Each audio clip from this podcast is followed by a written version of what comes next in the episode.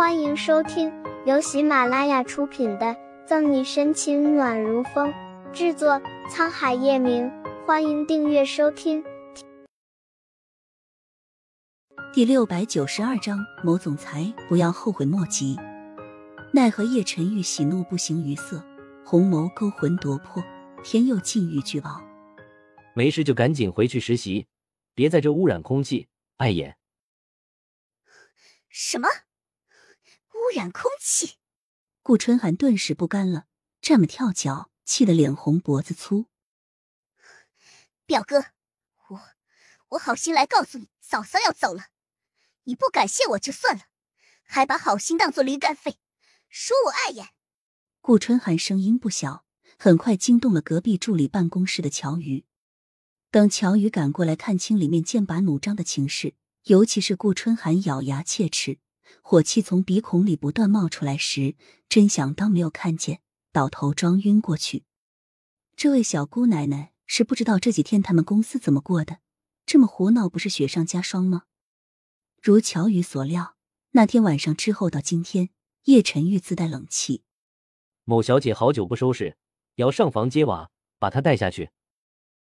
叶晨玉埋首文案工作，眸子如墨深邃，随意的坐在那。身上狂傲威严的气势不减，表哥，顾春寒气得跺脚。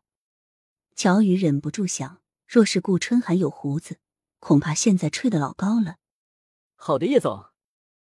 一个祖宗，一个姑奶奶，夹在中间的乔宇硬着发麻的头皮，走到顾春寒旁边，陪着笑脸：“春寒小姐，我送你回中原吧。”“不用，我自己走。”牙齿咯咯咯作响，顾春寒狠狠瞪了叶晨玉一眼，学着他说话：“到时候嫂子被别人追走了，某总裁不要后悔莫及。”冷哼一声，顾春寒憋着一肚子火气离开叶氏集团，一路遇到他的员工慌忙退避三舍。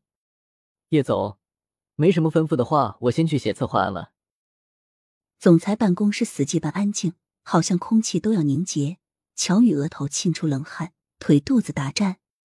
叶晨玉没有说话，乔宇全当他默认了，忙不可迭的退出去，善解人意的顺便把门关上，把寒意来源切断。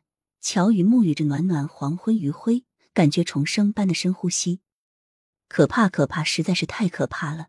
估计能在叶总这么渗人目光下生存的，可能就是沈队长了。打了个哆嗦，乔宇抓紧时间忙自己的事。以免惹怒屋里那位，而办公室里的叶晨玉等恢复安静后，才放下手中的笔，薄唇微抿。他明天要离开夏城吗？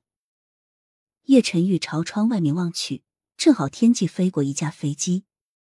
叶晨玉不明白自己在怄什么气，明明第二天他极其懊恼自己为什么会说出那样的话，但不知为何那天晚上的他控制不住自己。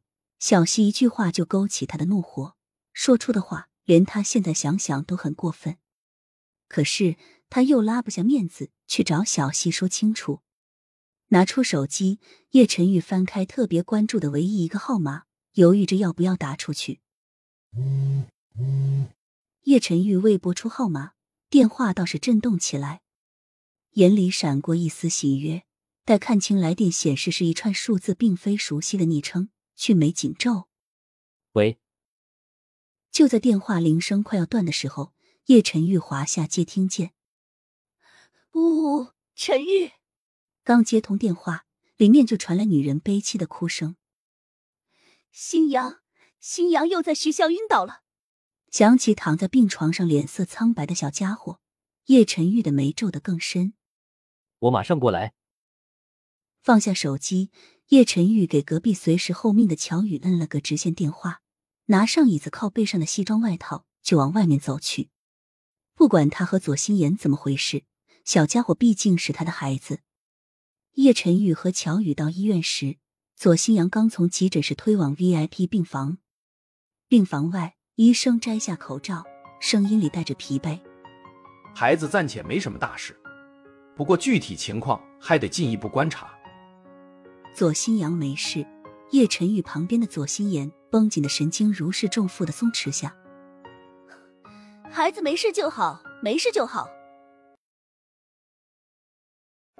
本集结束了，不要走开，精彩马上回来。